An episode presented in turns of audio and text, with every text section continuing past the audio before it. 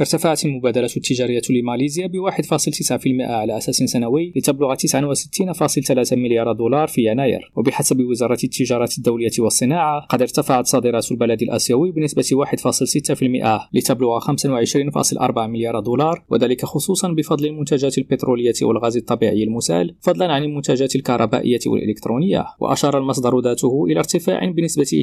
2.3% في الواردات مما قلل الفائض التجارية لماليزيا بنسبة 2. 1% على أساس سنوي عند 4 مليارات دولار المصطفى سجن في الريم راديو كوالالامبور